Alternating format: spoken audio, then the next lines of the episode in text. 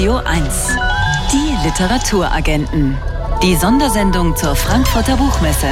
Mit Gesa Ufer und Thomas Böhm.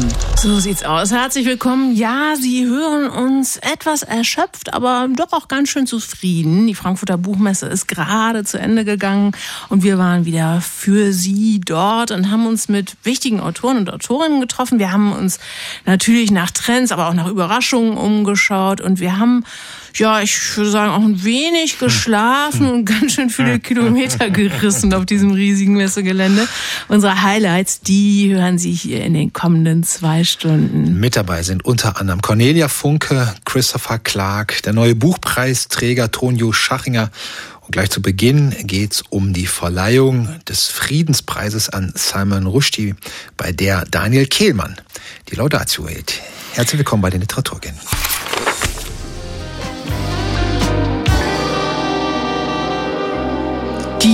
Wichtigste Nachricht von der Frankfurter Buchmesse heute Vormittag wurde in der Paulskirche der Friedenspreis des deutschen Buchhandels verliehen. Unter großen Sicherheitsvorkehrungen an den indisch-britischen Autor Salman Rushdie. Rushdie erhält die Auszeichnung, Zitat, für seine Unbeugsamkeit und seine Lebensbejahung, wie es da in der Urkunde hieß. Und es war erst der vierte öffentliche Auftritt überhaupt, nachdem Salman Rushdie im August vergangenen Jahres von einem religiösen Fanatiker angegriffen und schwer verletzt worden war. Der 76-Jährige wirkte auch heute doch, fand ich, deutlich angeschlagen. Rushdie verlor bei der Attacke damals ein Auge. Dieser Angriff war eine Folge der Fachtwa, die 1989 von Ayatollah Khomeini ausgesprochen wurde, dem damaligen Führer des iranischen Gottesstaates, als Reaktion darauf, dass Rushdie angeblich mit seinem Roman Die satanischen Verse den Propheten Mohammed verhöhnt habe. Der Schriftsteller und Freund Rushdies, Daniel Kehlmann, der nannte den Schriftsteller heute in seiner Laudatio unbestritten einen der größten Erzähler der Literaturgeschichte und den vielleicht wichtigsten Verteidiger der Freiheit von Kunst und Rede in unserer Zeit. Vor allem aber sei Rushdie ein weiser, neugieriger, heiterer und gütiger Mensch. Daniel Kehlmann erinnerte aber auch nochmal daran, wie wenig solidarisch die Reaktionen in Deutschland nach den Todesdrohungen gegen Rushdie damals waren. Man wollte vor allem wieder seine Ruhe haben. So wie viele Zeitgenossen heute der überfallenen Ukraine nahelegen, doch bitte Gebiete abzutreten und die ohnehin schon allzu gütige Welt nicht durch überzogene Hartnäckigkeit zu behelligen. Salman Rushdie selbst machte deutlich, wie weit entfernt ihm Frieden dieser Tage vorkomme. Wir leben in einer Zeit, von der ich nicht geglaubt hätte, sie erleben zu müssen. Einer Zeit, in der die Freiheit, insbesondere die Meinungsfreiheit, ohne die es die Welt der Bücher nicht gäbe, auf allen Seiten von reaktionären, autoritären, populistischen, demagogischen, halbgebildeten, narzisstischen und achtlosen Stimmen angegriffen wird. Was den Preis betraf, so bedankte sich Rushdie mit folgendem fast märchenhaft schönen Gedanken. Mir gefällt übrigens der Gedanke, dass der Friede selbst der Preis ist, dass die Jury Magisches kann, gar Fantastisches. Eine Jury weiser Wohltäter, so unendlich mächtig, dass sie einmal im Jahr und keinesfalls öfter einem einzigen Menschen und keinesfalls mehr mit Frieden für ein ganzes Jahr belohnen darf. Ja, viel Applaus. Am Schluss seiner Rede wandte sich Salman Rushdie an die vielen Verlegerinnen und Verleger in der Frankfurter Paulskirche, den, wie er sagte, Wächterinnen und Wächtern der Meinungsfreiheit. Danke für eure Arbeit und bitte, wenn dies überhaupt geht, dann macht sie noch besser, seid noch tapferer und lasst tausend und eine Stimme auf tausend und eine verschiedene Weisen sprechen. Salman Rushdie hat übrigens angekündigt, dass sein nächstes Buch das lebensgefährliche Attentat auf ihn verarbeiten soll. Ich glaube, selten war man sich so einig wie im Fall Salman Rushdie, dass da der richtige bzw. auch längst überfällige Kandidat mit dem Friedenspreis ausgezeichnet worden ist.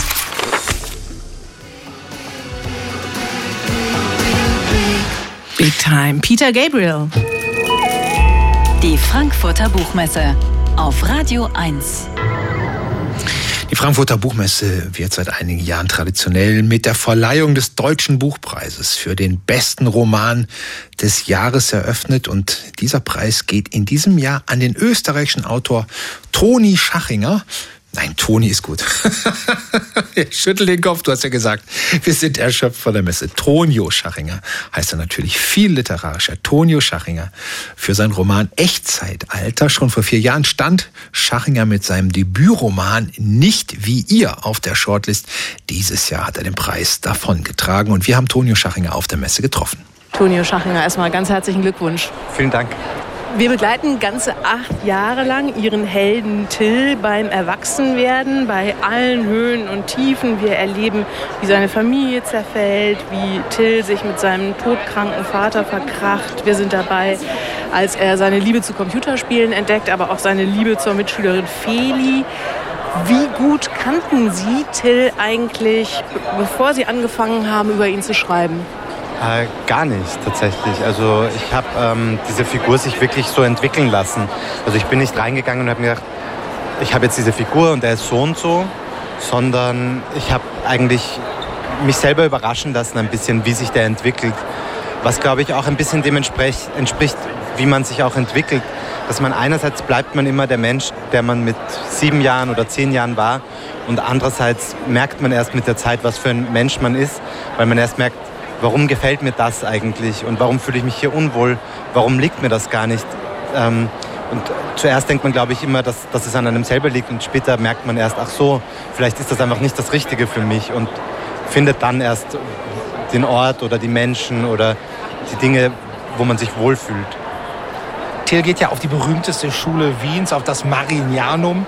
Hier treffen sich Kinder der vermögenden Klasse, die Kinder von Diplomaten, Businessmen, Zahnärzten, Anwälten, alles kleine Snobs, von denen es heißt, die hätten mit äh, elf schon mehr Geld als ihre Lehrer im ganzen Leben verdienen werden. Das Marianum ähm, ist dem realen Theresianum nachempfunden, das sie selbst besucht haben. Schulen und Internate, das sind ja gerade in der Literatur sehr ähm, ertragreiche äh, Romane. Ich denke an äh, Bücher, Coming of Age, äh, Literatur, Holden Caulfield, Fänger im Roggen. Äh, der ist ja gerade von seinem Internat getürbt. An die Burg Schreckenstein, an Hogwarts, vielleicht auch an Mosils Verwirrung des Circle Turles. Was macht diese Orte literarisch so interessant?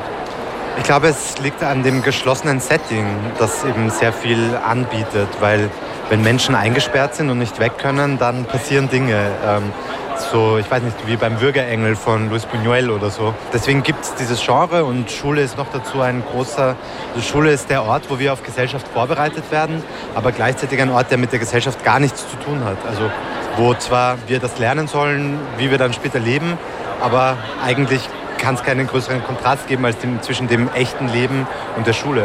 Eine ja wirklich kolossal eindrucksvolle Figur auf dieser Schule. Das ist der Klassenlehrer, der Lehrer Dolina. Das ist ja eine fast anachronistische Lehrerfigur. Das sind so Typen, die kennen wir eigentlich aus Erzählungen unserer Eltern oder aus Heinz Rühmanns Feuerzangenbowle. Was hat es mit dieser Figur auf sich? Die ist ja durch und durch ambivalent. Ich glaube ähm, tatsächlich, dass das österreichische und das deutsche Schulsystem sich unterscheiden. Und ich merke das eben an der Rezeption des Romans dass in, in Österreich ich sehr oft gefragt werde, von, auch von Menschen von anderen Schulen, von Journalistinnen, die dann fragen, ah, meinten Sie damit meine Lateinlehrerin an folgender Schule im 19. Bezirk? Und ich sage dann nein, aber es, also ich glaube, dass dieses, dieser diktatorische Lehrertyp sich in Österreich länger gehalten hat. Das ist ja eigentlich die Generation der 68er, in die der reinfällt, von seinem Alter her. Aber das sind eben Leute, die haben diesen Wandel gar nicht mitgemacht. Äh, und es gab unter unseren älteren Lehrern, gab es glaube ich so einen, einen oder zwei, die so alt 68er waren. Und alle anderen, für die war schon das ein Kulturbruch und die haben noch in der Zeit vor 68 quasi geistig gelebt. Und ich glaube, dass das vielleicht in Deutschland schon ein bisschen anders ist, dass dieses diktatorische und dieses wirklich streng autoritäre auch existiert, aber nicht in so einem Ausmaß wie in Österreich. Vielleicht um nochmal zu bebildern, wie dieser Lehrer gestrickt ist. Das Literaturverständnis von Lehrer Dolina gehorcht drei Regeln. Das Buch muss als gelbe Reklamheftausgabe erschienen sein. Es darf keine Übersetzung sein. Was war nochmal das dritte Kriterium? Ähm, und es muss vor 19, also eigentlich nicht im 20. Jahrhundert geschrieben sein. Welches Literaturverständnis ist damit definiert? Naja, ein fast äh, comichaft Altbackenes, aber gleichzeitig muss man ja auch sagen, der Doliner macht auch Ausnahmen. Also er liest auch Den Tod in Venedig, obwohl es das nicht als Reklam gibt. Und vor allem liest er auch Bücher, die nach 45 geschrieben worden sind, wie Thomas Bernhards Heldenplatz, was in gewisser Weise vielleicht absurd wirken mag, weil es als Widerspruch erscheint. Aber es ist kein Widerspruch, sondern das ist quasi der nächste Schritt der Kanonisierung, den man dann erreicht. Ähm. Also Bernhard ist damit eingemeindet und entschärft, wenn man so will. Ähm, was würden Sie sagen, Sie haben gerade schon so angesetzt, ähm, das spezifisch österreichische dieser Schule, gerade wenn man sich also solche ja, elitären Bildungseinrichtungen anschaut, ist das wirklich vielleicht das mit dem Jahr 68 in Österreich anders umgegangen wurde? Wie, wie, wie leiten Sie sich das her? An der Schule, äh, wo ich war, am, am Theresianum, war es so, dass völlig klar war, dass die Schüler dort nicht intelligenter oder begabter sind als irgendwo anders. Das war wirklich offensichtlich. Und es gab einige, die da wirklich durchgequält wurden, wo man das Gefühl hatte, die hätten mit einer Lehre oder so, wären die viel, viel glücklicher gewesen, aber durften sie nicht, weil es gehört dazu. Das heißt, der Begriff elitär passt schon eigentlich nicht, weil es geht eigentlich nur um die Auswahl dieser Schüler, aber nicht darum, dass die dann besonders viel leisten können oder dass die, dass die sich das verdient haben in gewisser Weise. Und ich glaube, da gibt es schon auch ein bisschen einen Unterschied.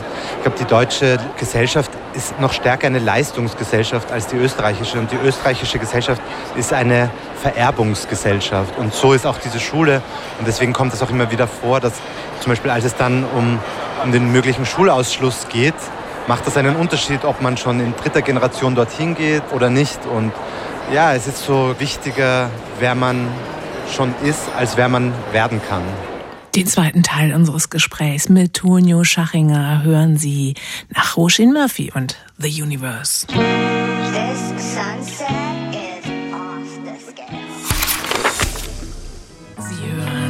Die Literaturagenten mit einem Messespezial von der Frankfurter Buchmesse. Und wir haben mit dem frisch gekürten Buchpreisträger Tonio Schachinger gesprochen. Und zwar nicht nur über vornehme Wiener Schulen und den Literaturkanon dort. Wir haben natürlich auch über seinen Helden gesprochen und dessen andere große Leidenschaft. Till wird Gamer. Er steigt auf zu einem der besten Spieler des äh, Spiels Age of Empires 2. Normalerweise wird das ja als Gegensatz betrachtet, die Welt der klassischen Bildung, der Literatur und das Gaming. In welches Verhältnis wollten Sie diese beiden Ausprägungen von Kultur zueinander setzen? Ja, so wie ich es auch aus meinem Leben kenne. Also ich habe zu beiden meinen Bezug und also ich liebe Reklams. Für mich ist das in gewisser Weise auch das ultimative Buch. Weil es ist so klein, man kann es einstecken, es ist billig, wenn es kaputt wird, ist es kaputt, es ist ganz egal. Und ich bin nicht mit Hardcover-Büchern aufgewachsen, außer die aus der Bibliothek, die wiederum kein Cover haben, weil das wird ja immer abgenommen. Also für mich ist die Welt der Reklams eine schöne Welt und die Welt des Gamings auch. Und es sind beides Welten, die dadurch beseelt werden, dass Menschen Zeit darin verbringen. Und das ist das Schöne daran. Und das ist in der Literatur so. Man, man liest ein Buch und man taucht ein in diese Welt. Und das ist beim Gaming auch so. Ich glaube, dass Gaming eben das Besondere dann ist, dass es ganz auf Immersion ausgelegt ist und ähm, dass es diese immersive Zielsetzung, die ja Kunst auch hat, ins Extrem treibt. Äh, Immersion heißt ja versinken. Das, was man ja auch früher über Literatur gesagt hat, dass man da äh, absolut drin versinkt. Aber trotzdem ist ja das Erzählen in Computerspielen ein anderes. Man gestaltet ja sozusagen die Handlung mit, anders in der Literatur. Inwieweit haben Sie sich quasi durch Ihre Erfahrung aus den Computerspielen vielleicht auch inspirieren lassen für das literarische Erzählen? Ähm, sicher auch, vor allem weil durch das Streaming, also in meiner Recherche hat das Streaming noch eine deutlich größere Rolle gespielt als das Spielen selbst. Und durch das Streaming. Was heißt das? Das Streaming heißt, es gibt so Plattformen wie Twitch, wo es hunderte, tausende Leute gibt, die übertragen. Das ist wie Fernsehen quasi. Und ähm, da gibt es ganz unterschiedliche Formate, aber es gibt eben so Formate, wo jemand überträgt, wie andere spielen. Und das war wahnsinnig wichtig für mich in der Recherche. Und das ist, das ist tatsächlich sowas wie das neue Fernsehen, glaube ich.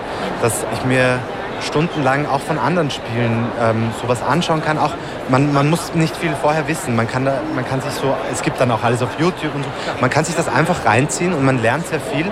Und es hat so, mich hat es auch in gewisser Weise an meine eigene Gaming-Sozialisation erinnert, weil als ich, also ich bin äh, 92 geboren, als ich in der Volksschule war, bin ich am Nachmittag zu meinem Freund gegangen Und sein großer Bruder hatte die Computerspiele und sobald wer angerufen hat, war das Internet weg.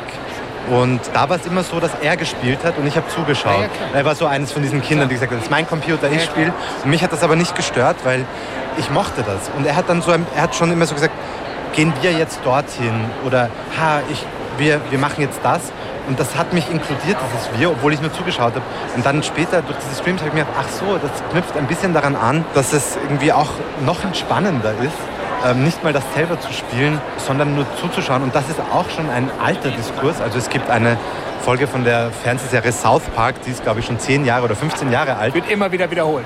Wo die größeren Kinder empört sind, dass ihre noch kleineren Geschwister nicht mehr selber spielen, sondern sich das nur anschauen. Und das ist so quasi die Lücke zwischen den Generationen, die zwischen Gaming und Literatur vielleicht groß ist, ist da im Kleinen auch abgebildet zwischen, ja, wir haben noch wenigstens selber gespielt, das ist das Neue, geh doch mal raus oder lies doch mal ein Buch, so quasi.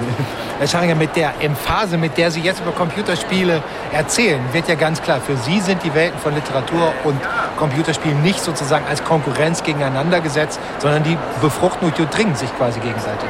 Ja, auf jeden Fall, alle Welten. Das war mit dem Fußball, in meinem ersten Roman ging es um Fußball, da ging es mir auch so. Man kann das alles, man kann alles in ein Verhältnis zueinander setzen und der Begriff Pop ist, glaube ich, den braucht man nicht mehr verwenden, weil es ist alles Pop. Also alles ist Popliteratur oder sehr, sehr altbacken.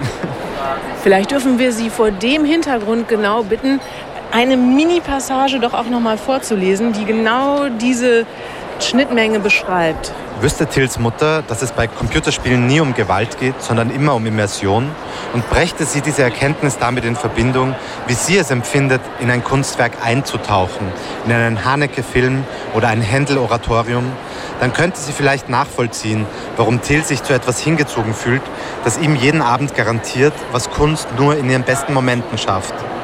Unklar bliebe nur, ob dieses Wissen ihre Einstellung zu Computerspielen zum Positiven oder Negativen hin verändern würde.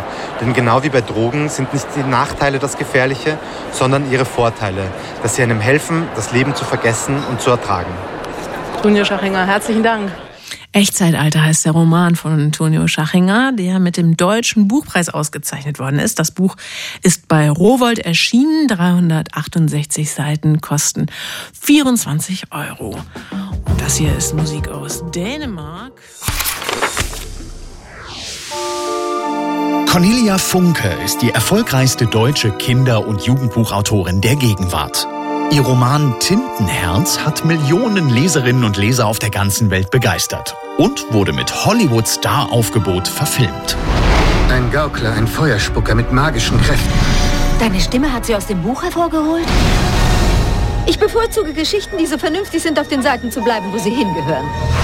Die Geschichten aus der Tintenwelt sind wohl der Traum eines jeden lesenden Menschen gibt es in der Tintenwelt doch die Möglichkeit, Figuren aus den Büchern herauszulesen. Das heißt, sie in der Realität erscheinen zu lassen. Gerade ist ein neuer Roman der Tintenweltreihe erschienen. Er heißt Die Farbe der Rache. Das Buch handelt von der Macht der Bilder, der Bewahrung der Natur und schlägt einen viel hoffnungsvolleren Ton an als die bisherigen Tintenweltabenteuer. Darüber sprachen die Literaturagenten in dieser Woche mit Cornelia Funke in der Toskana wo sie eine Residenz für junge Künstlerinnen eingerichtet hat. Herzlich willkommen bei den Literaturagenten Cornelia Funke. Guten Abend. Cornelia Funke, gleich zu Anfang Ihres Buches heißt es über zwei Hauptfiguren, dass sie die Welt der Tintenwelt gar nicht richtig kennen. Da ist von Kreaturen die Rede, die bisher nicht erwähnt wurden und die beiden jungen Frauen Maggie und Doria machen sich auf eine Reise, Zitat, um einen Ort zu finden, der nur ihnen gehört. War das auch für Sie der Anlass, wieder in die Tintenwelt zurückzukehren, darin bisher unbekannte Wesen und Gegenden zu entdecken? Oh, das ist eine schöne Erklärung. Ich muss sagen, auf die bin ich noch gar nicht gekommen, aber ich bin ganz sicher, das war im Hinterkopf irgendwo. Sie hatten ja schon, Sie hatten ja schon 2020, also im ersten Jahr der Corona-Pandemie, 14 Kapitel des Romans als Hörbuch veröffentlicht, auch zum Trost und zur Ermutigung in jener trüben Zeit damals. Vergleicht man die Fassung von 2020 mit der gerade erschienenen, findet man kaum einen Satz wieder. Sie erlauben damit einen tollen Blick in Ihre Schreibwerkstatt. Aber zugleich die Frage, wie kann ein und dieselbe Geschichte so anders erzählt sein? Ja, ich freue mich da wirklich ganz besonders drüber, dass sich das so geändert hat, weil man dadurch wirklich mal sieht, wie ich arbeite. Denn das ist für mich sehr normal, dass sich die Fassungen so sehr verändern, äh, als wenn die Geschichte sich so vor mir häutet, bis sie einem dann irgendwann die Wahrheit sagt. Was heißt die Wahrheit sagen? Jede Geschichte hat eine Wahrheit, wie sie erzählt werden will. Und man kann die auf viele falsche Weisen erzählen und merkt das oft beim Schreiben, dass da irgendwas hakt oder dass sich ein Kapitel nicht wirklich richtig anfühlt, dass man sich zu leicht gemacht hat. Und ich habe immer das Gefühl, als wenn eine Geschichte in mancher Hinsicht auch ein Rätsel ist, das man lösen muss, bis man dann wirklich die Geschichte sieht, die man eigentlich erzählen sollte. Ihre Figuren haben oft mehrere fantastische Namen. Staubfinger, der auch Feuertänzer genannt wird, Tintenweber, Schattenleserin, Zauberzunge und ihre Figuren haben oft besondere ans magische grenzende Fähigkeiten. Was mir beim Lesen des neuen Buches wieder auffiel, diese Figuren werden oft nicht durch ihre Fähigkeiten, sondern durch ihre Gefühle vorgestellt. Im neuen Buch begegnen wir zum Beispiel Orpheus, der Rache nehmen will. Wir sehen Staubfinger in der ersten Szene melancholisch. Warum der Zugang über Gefühle? Ich, ich glaube wirklich daran, dass also alles, was wir, was wir alle so an extra Fähigkeiten haben, was uns dann manchmal das Leben auch verschönert oder was wir vielleicht auch als Aufgabe begreifen, trotzdem nicht ausmacht, wie wir zuerst mal einander begegnen oder welche Eindrücke wir voneinander haben. Ich glaube, letztlich beweisen wir uns alle immer nicht durch unsere Fähigkeiten, sondern durch die Art, wie wir Freunde sein können oder wie wir unsere Kinder behandeln. Und da geht es dann eben doch um die Gefühle. Mhm. Eine wichtige Ebene des Buches ist die Natur. Da gibt es die Figur der Lilia, auf die ich gleich noch zu sprechen kommen möchte. Es fängt aber mit einem Detail an, einem Buch, das die Herrin von Ombra in Auftrag gegeben hat. Ein Buch, das, Zitat, jeden Käfer und jede wilde Blume zeigen soll, die sich in und um Ombra finden lassen. Es wirkt so, als wolle die Herrin von Ombra die Natur in einem Buch bewahren. Ist das ein schöner oder ein trauriger Gedanke? Äh, ich glaube, zu der Zeit damals wahrscheinlich noch ein schöner Gedanke. Heute hat das natürlich auch die Beunruhigung, die, die mitklingt. Und ich bedanke mich mal ganz herzlich für diese Frage. Das hat noch keiner bemerkt. da ist man dann immer ganz besonders glücklich als Geschichtenerzähler.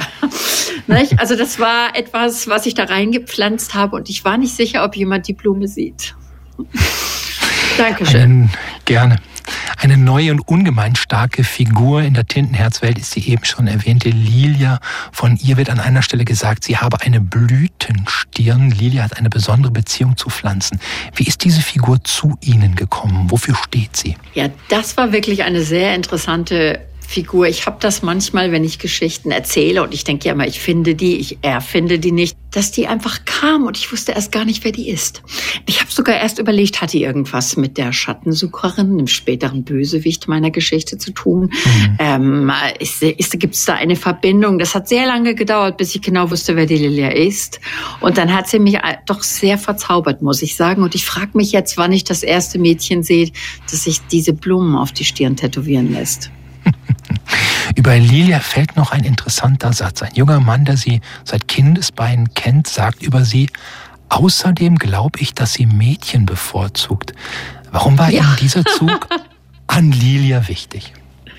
Ich äh, sah so diese klassische Situation vor mir, dass der Stiefvater da denkt, naja, das ist wahrscheinlich die Freundin von Jehan. Und äh, das gefiel mir einfach sehr, diesen Kommentar da reinzubringen. Außerdem habe ich immer noch in Erinnerung, welche unglaublich berührenden Reaktionen ich damals bei den wilden Hühnern auf die Wilma bekam. Das erste Mädchen, das sich in ein Mädchen verliebte, wo dann plötzlich Bibliothekarinnen zu mir kamen, die sagten, wegen deinem Buch habe ich meine Freundin geheiratet.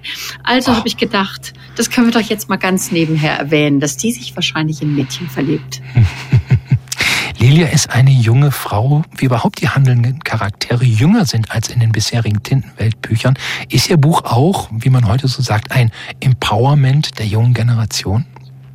Ich glaube, das ist ja, das, ist, das war auch ganz, ganz überraschend. Als ich das Buch schrieb, war ich ja ganz sicher, ich schreibe über den schwarzen Prinzen und Staubfinger. Und das habe ich ja auch getan.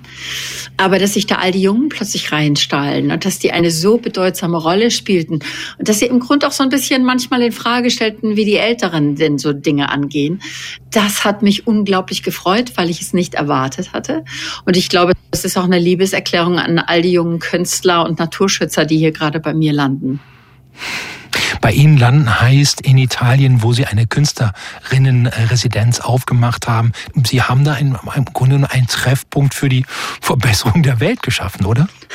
Ja, ich glaube fast, wir müssen alle im Moment so kleine Utopias erschaffen, denn was sonst sollen wir bei dem Wahnsinn machen, der uns umgibt, als zu sagen, guck doch mal, es geht doch auch ganz anders. Das heißt, ich freue mich ungemein, dass hier dann auch eine junge Syrerin über ihre Flucht aus Aleppo schreibt und eine junge Ukrainerin uns erzählt, was in ihrem Dorf gerade passiert oder die Luisa Neubauer vorbeikommt und uns allen erzählt, was äh, in der Natur gerade so passiert. Einer der schönsten Sätze des Buches für mich lautet, sie blickten einander an und sahen alle dieselbe Hoffnung in ihren Augen. Inwieweit ging es Ihnen darum, mit diesem Buch einen Impuls der Hoffnung bei Ihren Leserinnen und Lesern zu setzen? Ja, ich bin da ja eigentlich immer so vorsichtig mit, nicht? Also Nachrichten oder was immer, das ist immer so eine Respektlosigkeit Lesern gegenüber, dass man glaubt, die brauchen das. Aber mhm. ich habe das Gefühl gehabt in den letzten Jahren, bei allem, was ich so von Lesern hörte, oh, das Buch hat mich getröstet. Oh, dieses Buch mhm. hat mich durch schwere Zeiten gebracht. Dass ich dachte, vielleicht ist das auch unsere Verantwortung als Geschichtenerzähler, äh, nicht zu schweigen über die Dunkelheit der Welt, aber dann trotzdem auch so ein Glauben an ein bisschen Licht in der Geschichte zu fassen, so dass der Leser das auch mit nach Hause nimmt. Das war mir diesmal schon wichtig. Cornelia Funke, Sie treffen auf der Buchmesse wieder Menschen jeden Alters, Leserinnen und Leser, die als Kind angefangen haben, ihre Bücher zu lesen und jetzt erwachsen sind. Menschen, die als Eltern angefangen haben, ihre Bücher ja. vorzulesen und jetzt Großeltern sind. Was bedeutet es Ihnen, Lebensbegleiterin so vieler Menschen zu sein? Das ist jeden Tag immer wieder eine unglaublich berührende Erfahrung, wo man sich dann schon, um mal das altmodische Wort zu benutzen, gesegnet fühlt mit seiner Arbeit. Denn das zu haben, dass man so viel Glück säen kann und dass man mit so vielen Menschen einfach nur durch seine Worte verbunden ist und zusammen im Grunde auf so viele Reisen gemeinsam gegangen ist, so viel Abenteuer gemeinsam bestanden hat. Das ist schon ein Gefühl, dass ich mich eigentlich immer noch jeden Tag kneife. Dann sage ich vielen Dank für das Glück, das Sie mit Ihren Worten gesät haben und die Abenteuer, die wir beim Lesen Ihrer Bücher bestehen durften. Vielen Dank, Cornelia Funke. Und ich sage ganz herzlichen Dank für so neue Fragen. Cornelia Funke, Die Farbe der Rache ist erschienen im Dressler Verlag. 352 Seiten kosten 23 Euro. Und das hier sind Portugal the Man gemeinsam mit Edgar Winter Champ.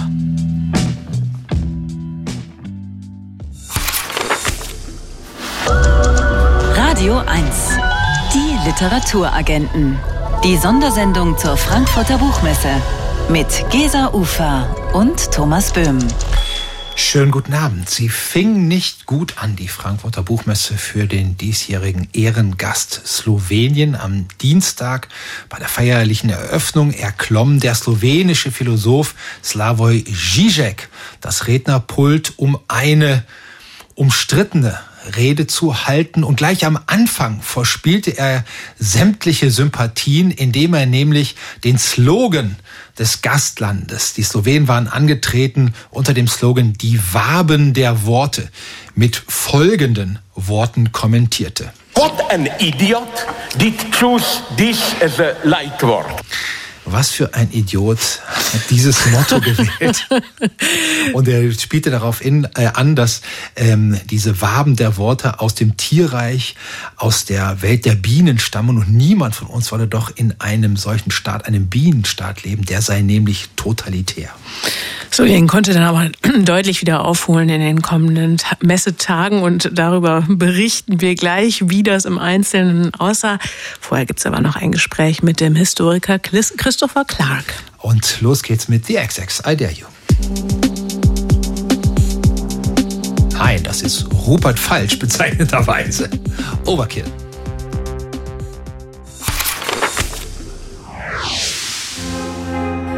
1848 in Berlin. Bei Straßenkämpfen am 18. und 19. März sind 300 Berliner Bürgerinnen und Bürger erschossen worden. Die Toten werden am Schloss vorbeigetragen, damit der preußische König Friedrich Wilhelm IV. sieht, was seine Soldaten angerichtet haben.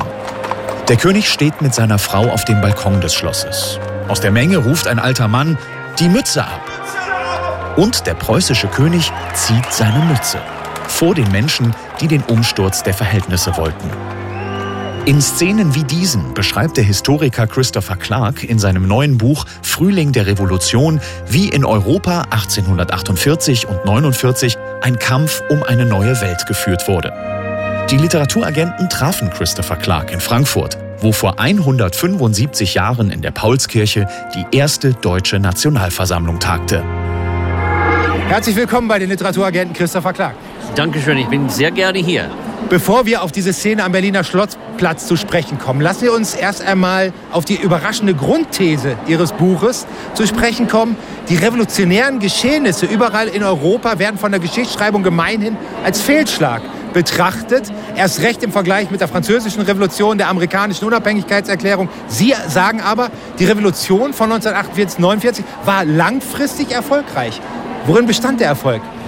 Bei dieser Revolution fällt der, der Begriff Scheitern einfach viel zu kurz, weil die Revolution tiefe, lang, längerfristige Auswirkungen hatten. Nicht? Also man, man muss halt nur, sich halt nur die Verfassungen Europas anschauen. Da sieht man, dass viele Verfassungen aus dieser Episode sozusagen, in, in, die damals zustande gekommen sind, heute noch gelten. Nicht? Also die schweizerische Verfassung ist noch die von, vom Jahre 48, die dänische, die vom Jahre 49. Es kamen neue politische Stile, es kam eine neue Art zu verwalten. Es wurden neue Allianzen und Koalitionen in der Politik geschaffen. Diese Revolution ging nicht wirkungslos aus der Welt. Sie haben die Welt verändert.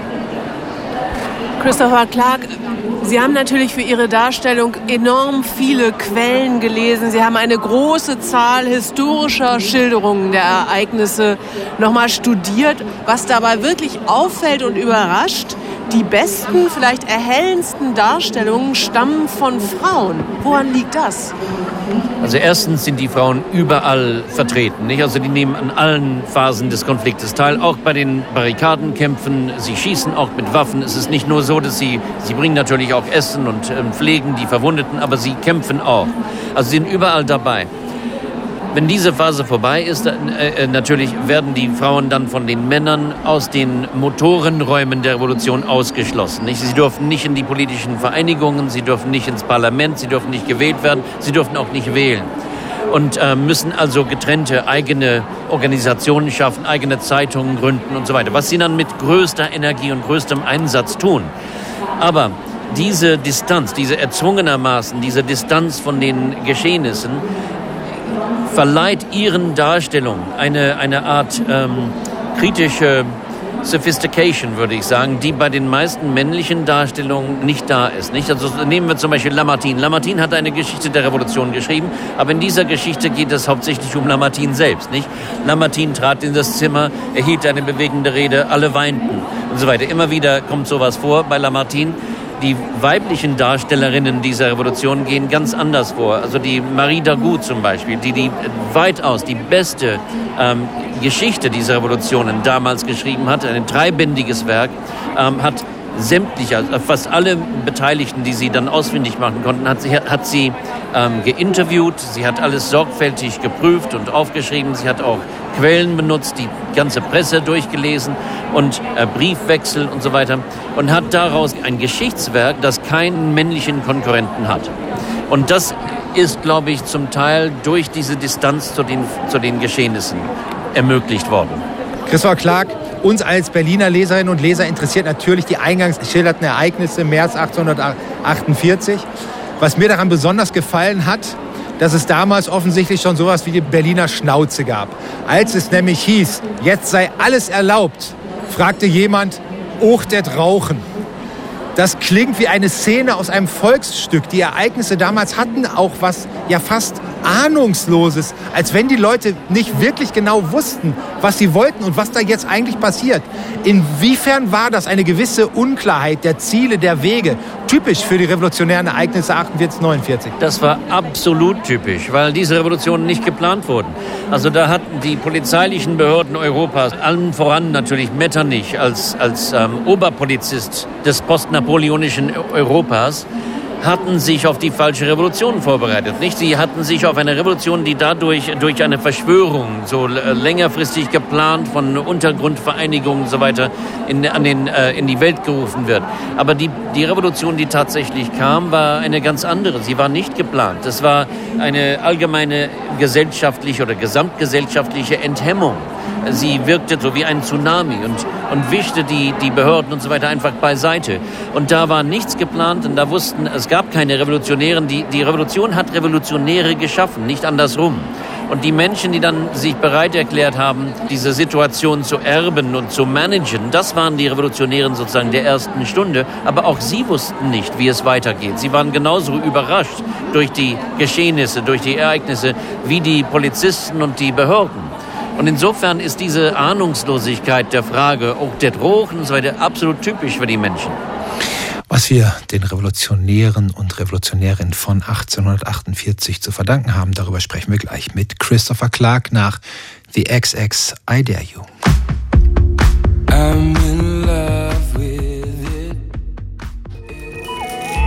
Die Frankfurter Buchmesse auf Radio 1. Auf der Frankfurter Buchmesse haben wir Christopher Clark getroffen. Der wurde 2015 für seine Verdienste um die britisch-deutschen Beziehungen von der Queen zum Ritter geschlagen und wir sprachen mit Sir Christopher Clark über sein neues Buch Frühling der Revolution, Europas Kampf um eine neue Welt und haben ihn, der als besonderer Experte für die preußische Geschichte gilt, gefragt, bei welchem Ereignis in diesem revolutionären Frühling 1848 er gerne als Zeitzeuge dabei gewesen wäre. Es kommt darauf an, was man damit bezwecken will. Nicht? Also äh, von, vom Theatralischen her, glaube ich, ist die Szene vor dem Schloss, wo der König dann äh, sich die Leichen äh, anschaut, seine Frau versucht nicht in Ohnmacht zu fallen, sie hält, hält sich an ihm fest, meint, gleich kommt die Guillotine. Ähm, er nimmt die Mütze ab, man, niemand weiß, was als nächstes kommt. Und plötzlich fängt einer an zu singen. Er singt eine Hymne, äh, weil da Leichen sind. Die Hymne ist äh, der, der Choral, Jesus meine Zuversicht. Langsam singen alle mit. Das ist ein sehr trauervoller, ein sehr erhabener Augenblick. Es weinen und schluchzen viele, vor allem die Angehörigen der Toten. Und in diesem Moment sieht man die Kraft der Revolution, aber gleichzeitig auch die Grenzen. Die Menschen sind nicht bereit, den König aus ihrem moralischen Horizont zu verbannen. Sie wollen, sie suchen die Versöhnung. Und das, da, da, da, das bietet auch die Hymne an. Die Möglichkeit der Vergebung. Nicht nur die Wut und Verzweiflung, die Trauer, sondern auch die Vergebung. Und da sieht man ein bisschen, warum es in Berlin nicht zu einem wirklichen Umsturz der alten Verhältnisse gekommen ist. Das wollten die Leute auch nicht. Es gibt eine sehr interessante Beobachtung, die Sie herausstellen, und zwar das unterschiedliche Tempo zwischen den Revolutionären auf der Straße, die quasi im Handumdrehen die Welt verändern wollten, und den Revolutionären, die dann in die neuen Parlamente einzogen und plötzlich praktische Politik machen mussten und realisierten, wie mühsam das ist, auf dem demokratischen Weg Interessenausgleich, Kompromisspolitik zu machen. Daran hat sich ja bis heute nichts geändert. Man denkt vielleicht zum Beispiel auch gleich an die Aktivisten der letzten Generation. Absolut. Also dieser Riss in der Zeitlichkeit ist sehr interessant bei der Revolution. Nicht? Also äh, man, man gründet Kammern, man, man ruft Parlamente zusammen, es gibt Wahlen und so weiter. Und das ist natürlich in der ersten Stunde wahnsinnig euphorisch. Nicht? Und die Leute weinen und fallen auf die Knie vor den Volksvertretern, die dann in die Kammer gehen. Und so, das ist eine, eine, eine tolle Stunde. Dann kommt aber das Geschäft, also das Tagesgeschäft des Parlaments und das ist ein bisschen langweilig. Es ist langsam und muss warten, bis man sprechen darf. In den radikalen Clubs und auf den Straßen geht es viel schneller. Und dieses Auseinanderdriften von einer schnellen und einer langsam entscheidenden Politik ist natürlich ein Problem für die Revolution. Nicht? Die, die Kammern können da einfach nicht Schritt halten. Und das sehen wir heute wieder. Durch die sozialen Medien ist es zu einer Beschleunigung der, der Kommunikation gekommen und da können die Parlamente nicht Schritt halten. Christopher Clark, was haben wir heute den mutigen Menschen von damals zu verdanken? Ihr Opfer, ihre Bereitschaft, Risiken einzugehen, die Tatsache, dass als sie gesagt haben, ich bin bereit, für, für meine Sache zu sterben, dass viele, viele von ihnen in der Tat bereit waren und in der Tat gestorben sind.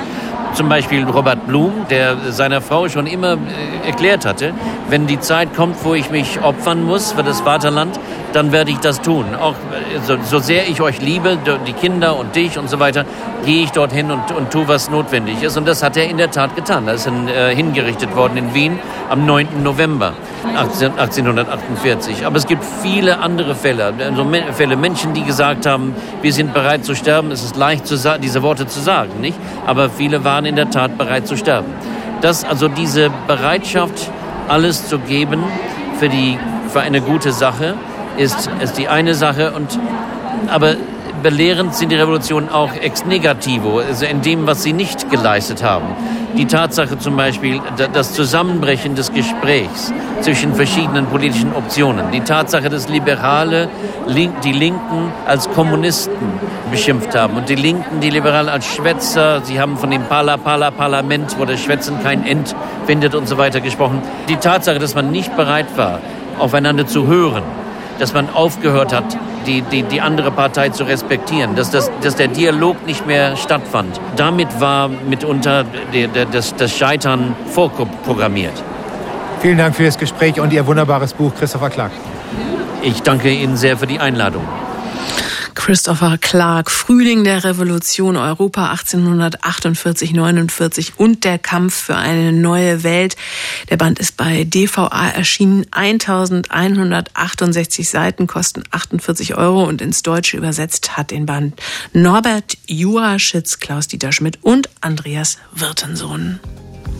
Das hier ist Schade. Nothing can come between us. Die Literaturagenten. Wirkungstreffer. Ein Buch, das mich umgehauen hat. Slowenien war in diesem Jahr Ehrengast der Frankfurter Buchmesse. Als einer der wichtigsten slowenischen Autoren gilt der 1948 in Maribor geborene Schriftsteller Drago Janša. Dessen Bedeutung lässt sich auch daran ablesen, dass ihm als Slowenien 1992 unabhängig wurde, das Amt des Kulturministers angetragen wurde. Er lehnte ab mit der Begründung, er möchte lieber ein oppositioneller Schriftsteller bleiben. Wir haben ihn gefragt, welches Buch auf ihn einen prägenden Einfluss ausgeübt hat. Das Buch, an das ich als erstes gedacht habe, ist ein Buch, das darüber spricht, was jetzt in der Ukraine passiert. Vor kurzem habe ich zum zweiten Mal die Biografie von Tolstoi gelesen. Das ist Die Flucht aus dem Paradies, heißt das Buch.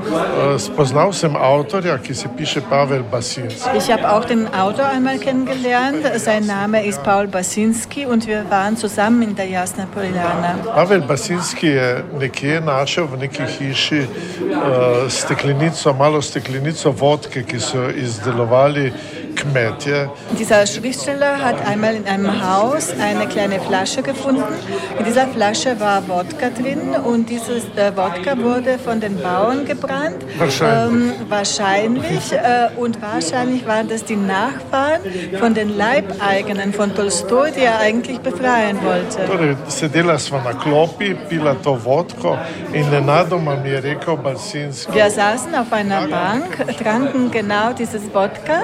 Äh, und er sagte zu mir, äh, Drago, du, du wirst etwas verstehen müssen. Središče, Mos središče Rusije ni Moskva. svojimi politiki in generali. Središče Moskve je tukaj. Das Zentrum von Russland ist nicht in Moskau mit den ganzen Politikern. Äh, das Zentrum von Russland ist hier in Jasna Poljana. Tolstoj, Mirovnik, äh, äh, und heute, äh, wenn man bedenkt, dass Tolstoi einer der Beginner der Friedensbewegung war, nach der sich auch zum Beispiel Gandhi ein Vorbild genommen hat und so, dann denke ich sehr oft an diesen Satz. Pavel Basinski, Beck ist Raya. Pavel Basinski, Die Flucht aus dem Paradies. 1991 wurde Slowenien unabhängig. Die Kuratorin Amaja Macek, die hat uns Drago Janschas Wirkungstreffer übersetzt und Pavel Basinskis Tolstoi-Biografie Die Flucht aus dem Paradies. Die ist leider noch nicht auf Deutsch erschienen. Dragojan Schaha als nur einen Vertreter haben wir gerade schon gehört. Slowenien war das diesjährige Gastland der Frankfurter Buchmesse. Und Thomas, was hattest du eigentlich so für einen Eindruck von diesem Auftritt? Was wird dir in Erinnerung bleiben? Naja, vor allen Dingen die Bücher. Und das ist ja das Wichtigste. Wir haben ja hier auch als Radio 1 Gedichtband des Monats eine Auswahl slowenischer Lyrik vorgestellt.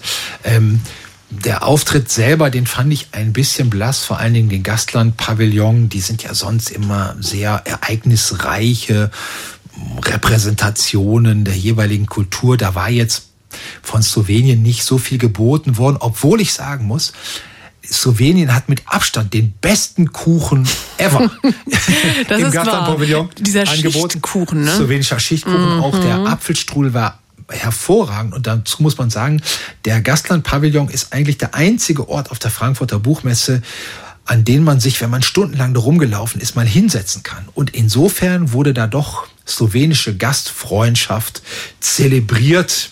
Ähm, wie gesagt, Schichtkuchen, der war sehr bekömmlich, wie Herr Geschneider. Du warst ja bei einer Pressereise im Rahmen der Buchmesse in Slowenien. Was für Eindrücke, was für Begegnungen sind dir besonders im Gedächtnis geblieben? Also ich glaube, mir ist erst durch diese Reise klar geworden, wie klein Sloweniens Rolle in Europa natürlich im Vergleich zu der Deutschlands ist und wie schwierig es die Buchbranche dort auch grundsätzlich hat. Es gibt in Slowenien, in Slowenien nicht mal eine Handvoll Autoren oder Autorinnen, die wirklich vom Schreiben leben können.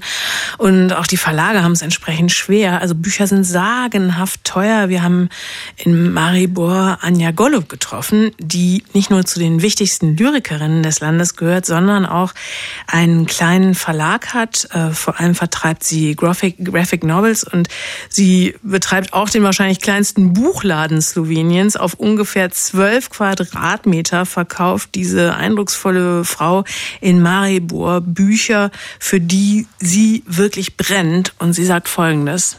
Das Problem ist, dass die Sprache nur zwei Millionen Leser hat und Leserinnen natürlich. Viele Leute haben so 700, 800 pro Monat. Die kaufen nicht so, so gerne Bücher. Ich will wirklich, dass die Leute kommen können und die Bücher kaufen können. Es ist mir wirklich wichtig, dass die Leute diese Bücher lesen. Deswegen drücken wir auch die Preise so tief wie nur möglich. Ich verstehe, dass die Leute kein Geld haben. Ich habe es auch nicht. Ich verstehe, ich lebe ja hier.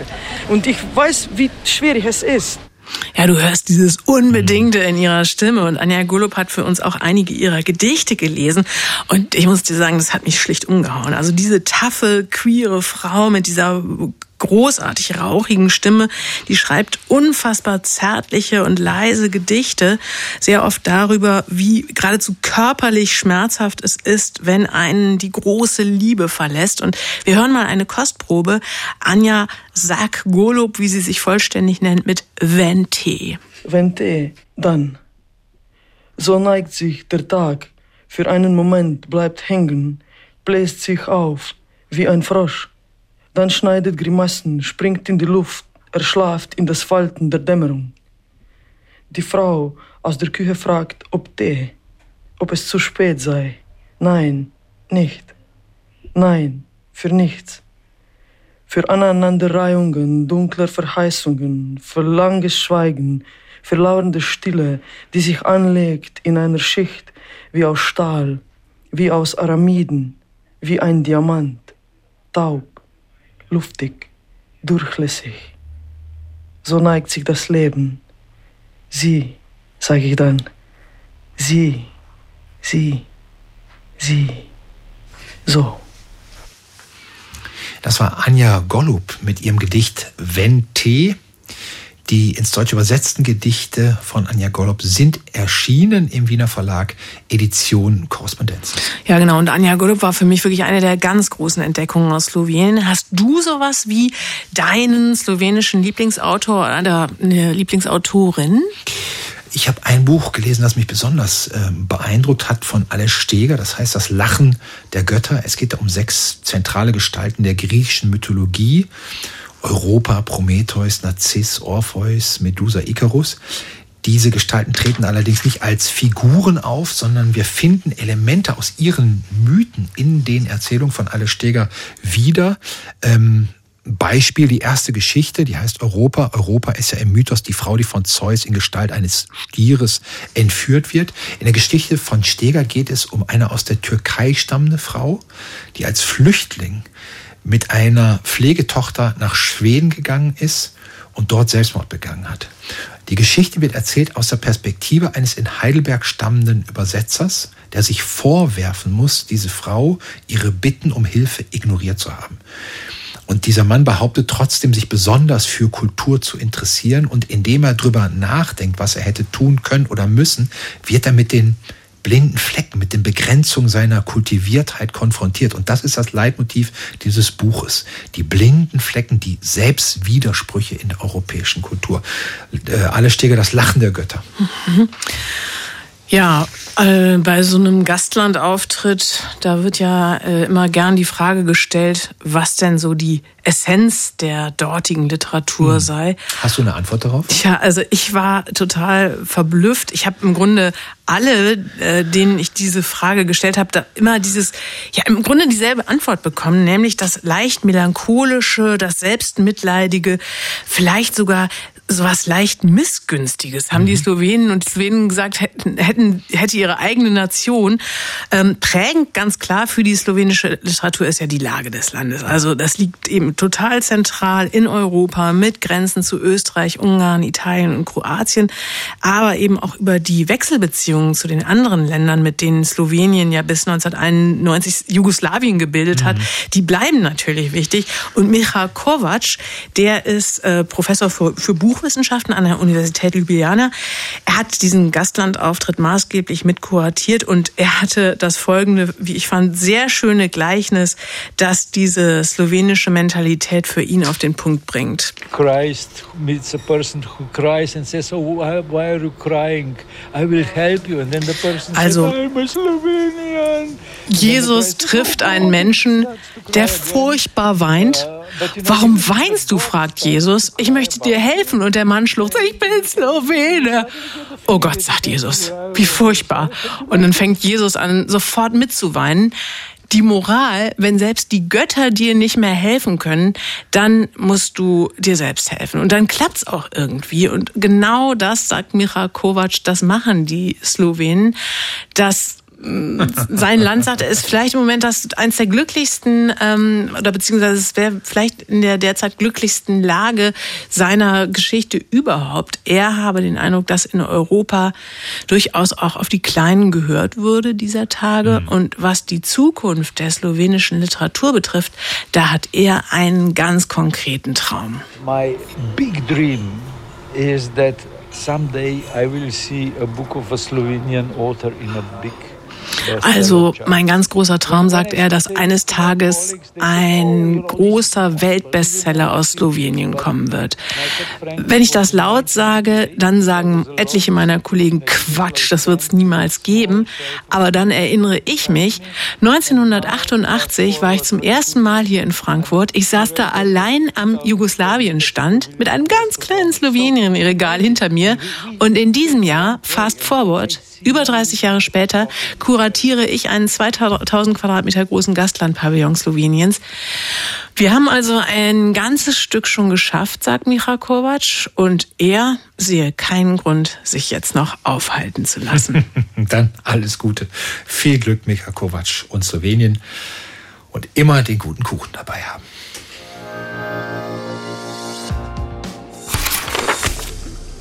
Sie haben es in den Nachrichten gehört. Goofy ist das Jugendwort des Jahres. Wir Literaturagenten sind am Ende einer jeden Sondersendung von den Buchmessen Goofy, albern. Wir sind ja nicht nur, ja genau, ich glaube, man ist auch einfach Goofy, weil man einfach da ein bisschen durch ist insgesamt naja. betrachtet. Ne? Ja. Aber es hilft nichts, äh, wir haben auch in diesem Jahr wieder ähm, die Augen offen gehalten nach den dämlichsten Buchtiteln, die es da so gibt auf der Messe. Und es sind einige. Es sind einige dabei in diesem Jahr. Ich habe echte Schwierigkeiten, meine Top 3 hier dieses Jahr zu küren. Ich, ich habe ein paar mehr im Gepäck. Okay, Hast Ehrenerwähnung. Ehrenerwähnung. Hast, schieß du los mit deinem dritten Platz. Ich mache erstmal eine Ehrenerwähnung. Der Sarg unterm Weihnachtsbaum und andere bemerkenswerte Geschichten. Schön, doch. Also ich habe äh, also ziemlich ziemlich weit vorne ist für mich aus der Reihe ähm, diese Dummies-Reihe, ne? Dummies ja. für. Da gibt's äh, jetzt auch Gedächtnistraining für Dummies. Wir wissen zynisch, aber gut. Ähm, ich finde diesen Titel hier allein wegen der Aufzählung super. Ich, meine geliebten Frauen und die Verlustangst. Da passt eigentlich ziemlich gut rein. Reiseführer, Abenteuerland, Frau. Da bin ich auch unsicher, was mich da erwartet. Schön. Ich habe hab einen Krimi gefunden, der aber auch erklärt, warum äh, regelmäßig Postpakete verschwinden. Der Titel dieses, dieses Krimis ist Der Zusteller und der Sensenmann. Mhm. Ähm, ich finde immer sehr, sehr ergiebig diese ganzen äh, Ratgeberbücher. Ja. Also da gibt's einerseits den Titel Spaßbremse Chef, der hat mich sofort angesprochen. Und was auch von berückender Schönheit ist, älter werden ist Qua Gaudi. Ein bayerischer. Ja, freilich. Ich habe noch einen, einen habe ich noch. Ja, okay. Deinen letzten? Also ziemlich weit auf, ja, wenn nicht sogar doch auf Platz eins ist bei mir gegendert wird, was auf den Tisch kommt. Mein Leben mit Voker-Tochter. In diesem Sinne. Ne, Moment, ich habe noch einen. Ach so. Ich habe noch einen. Und zwar, ich habe einen Titel gefunden, der komplett nichts sagt, aber der quasi für jedes Buch Verwendung finden kann auf dem Weg zum Pünktchen, Pünktchen, Pünktchen. Auf dem das Weg ist zum so Pünktchen, wie der Pünktchen. Schatz liegt im alten ja. So richtig lustig, meine Damen und Herren, wird sie am kommenden Sonntag dann übertragen, wie ab 18 Uhr, live aus dem großen Sendesaal des RBB, die Lesung mit Max Gold, wenn Sie noch dabei sein wollen. Es gibt noch ein paar Karten. Und richtig gute Musik, die gibt's jetzt hier gleich im Anschluss. Jürgen König mit der Kings Hour. Einen schönen Abend für Sie, machen Sie es gut. Bis bald, tschüss. Tschüss. Radio 1. Nur für Erwachsene.